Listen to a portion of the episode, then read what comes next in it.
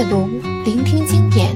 这里是建威阅读经典，欢迎收听。今天继续为您带来英国作家 George Orwell 的传世之作《一九八四》。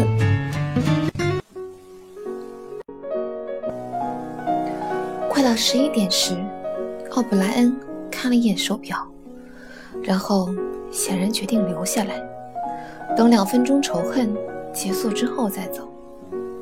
他和温斯顿坐在同一排，跟温斯顿相隔两把椅子，他们中间坐着一个小女人。这个长着一头栗色头发的小女人，平时在温斯顿隔壁的办公室做事。那个黑发姑娘坐在他们后面的那一排。忽然，一阵难听的摩擦声从墙上的大电子屏幕传了出来。这种噪声就像是一台没有油的机器碾压所发出的刺耳声音，能够让你咬牙切齿、竖起毛发。两分钟仇恨开始了。屏幕上。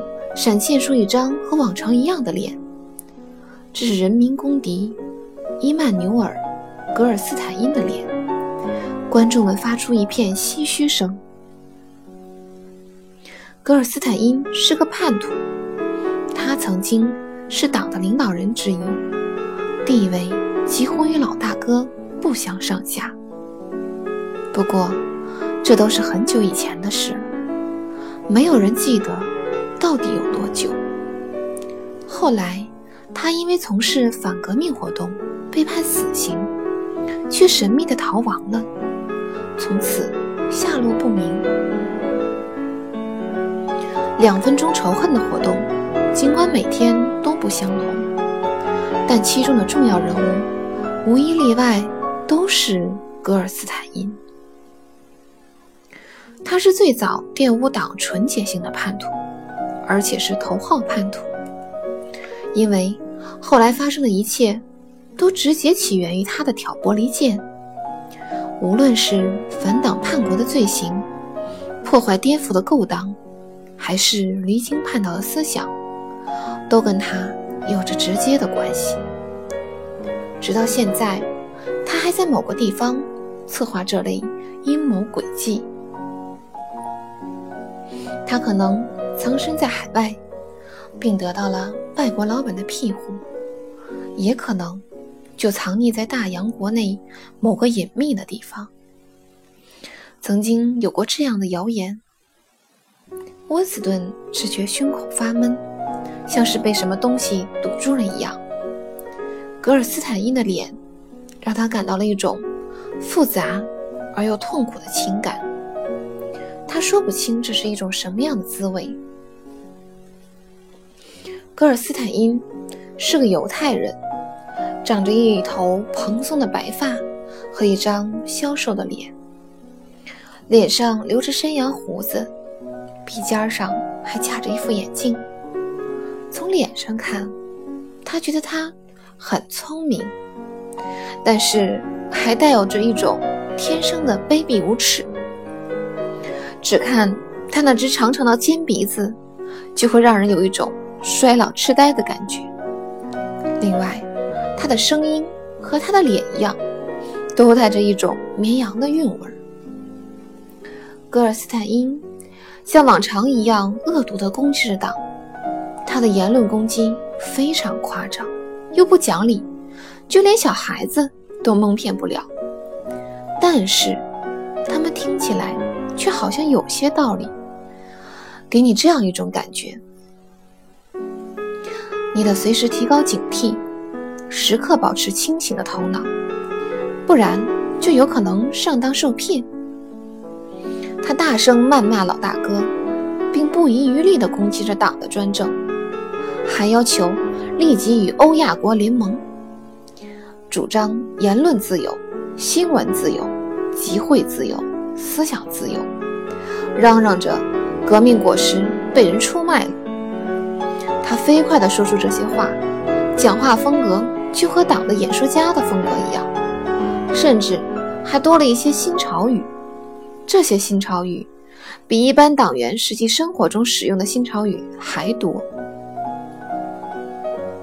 在他说话的同时，数不清的欧亚军队从他身后经过，好像是在证实格尔斯坦因所说的话只是花言巧语。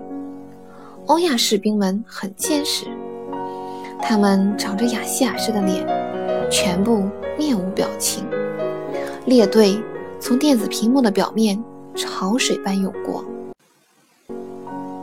士兵们的军靴发出有节奏的踩踏声，成了格尔斯坦因嘶叫声的配乐。两分钟仇恨进行了半分钟的时候，屋子里就有一半人控制不住了，他们爆发了，愤怒地叫喊着。那张洋洋自得的绵羊脸。以及绵羊脸后面那些欧亚国的部队，狠狠地刺激了他们。只要看到格尔斯坦因的脸，甚至是只要想到他这个人，人们就会不自觉的恐惧和愤怒。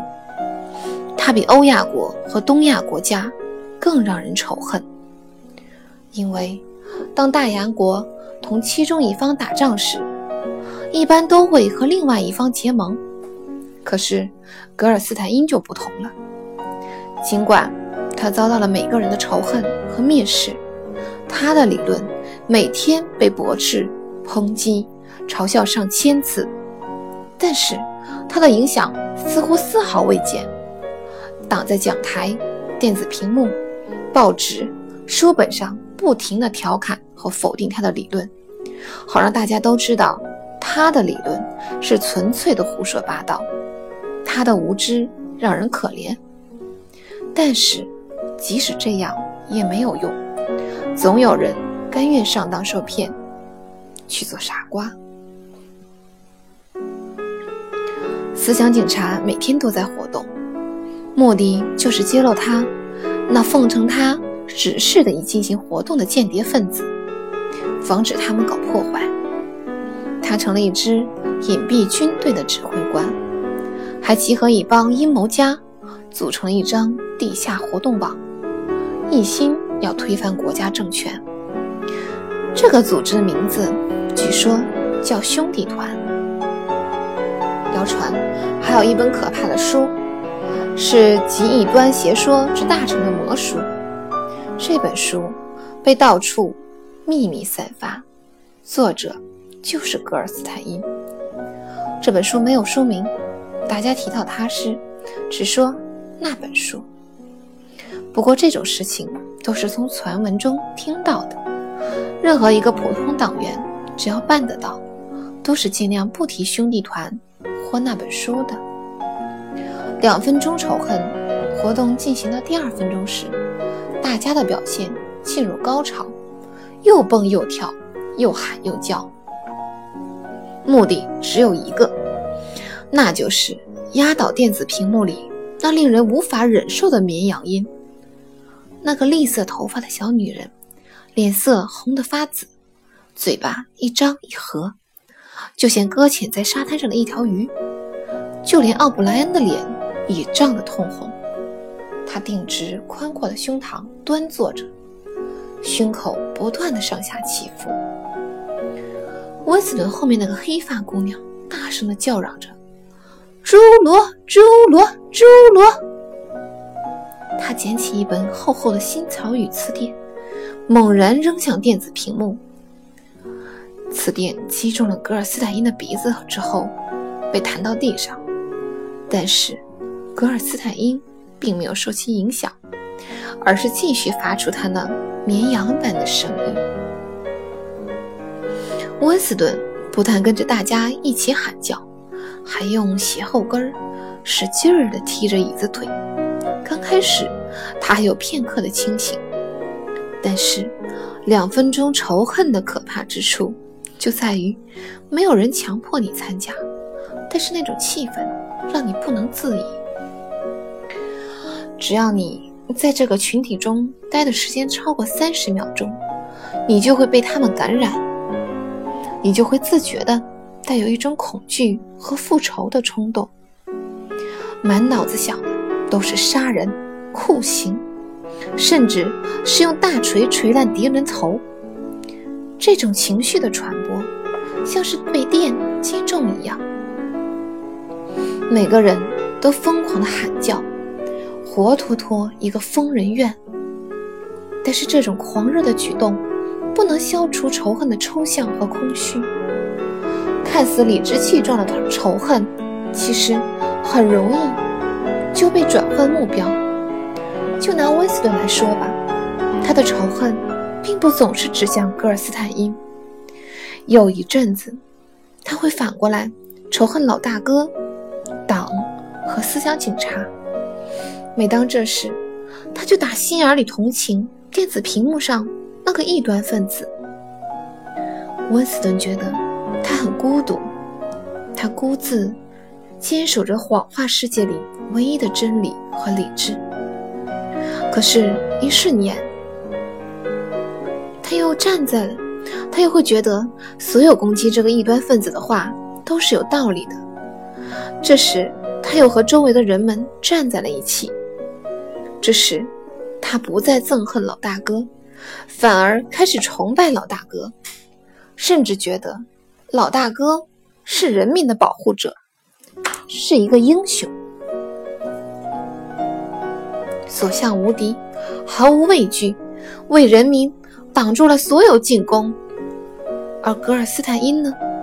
尽管他孤立无援，就连他是否存在都是一个疑问，可他却像一个邪魔的魔法师，仿佛光是他嘴里念出的咒语，就能把人类文明破坏殆尽。有时，人们的仇恨对象还会自觉地转变，温斯顿也不例外。他突然不再仇恨电子屏幕上的脸孔，开始觉得坐在他后面的那个黑发女郎很可恨。这种变化是极其迅速的，就像人在噩梦中醒来时猛地坐起来的速度一样快。他的心里闪过了一些幻觉，这些幻觉只是美丽又清晰。他用酒棍揍死了他，然后剥光他的衣服。把他绑到一条木棍上，给他来一个万箭穿心，就像对付异教徒圣塞巴蒂巴斯蒂安那样。最后，他强奸了他，并在高潮的时候割断了他的喉管。现在，他更加明白自己这么恨他的原因了，因为他虽然年轻漂亮，却跟性感一点关系都没有。他那柔软的纤腰。好像在引诱着你去搂住它，但是那条代表着贞洁的大红色腰带却在明确的拒绝你，让人永远不可能达到跟他睡觉的目的，真是令人生厌。仇恨达到了高潮，这时格尔斯坦因真的像羊一样叫了起来，他的脸一度变成了羊脸，接着那张羊脸又摇身一变。变成了一个高大吓人的欧亚军人，手里端着的机枪突突的响个不停。他正大步走来，仿佛想冲出电子屏幕，前排的人都吓得往回拉椅子。就在这时，这个敌人不见了，电子屏幕上出现了老大哥的脸，黑头发，黑胡子，神情镇静，透着一股无边的权威。这张脸几乎把整个电子屏幕都占满了。看到这里，大家仿佛看到了救星一般，放心的、深深的松了一口气。至于老大哥说的是什么，没有人能听清楚，大概只是几句鼓励的话吧。虽然无法分辨单独的字句，却能让人恢复信心。很快，老大哥的脸。就消失了。电子屏幕上又打出了党的口号，全部都是用黑体的大写字母写成的：“战争就是和平，自由就是奴役，无知就是力量。”老大哥的脸并没有立刻消散，仿佛在电子屏幕上停留了几秒钟。可能是给人眼球的刺激太厉害了，已经被深深地印在视网膜上。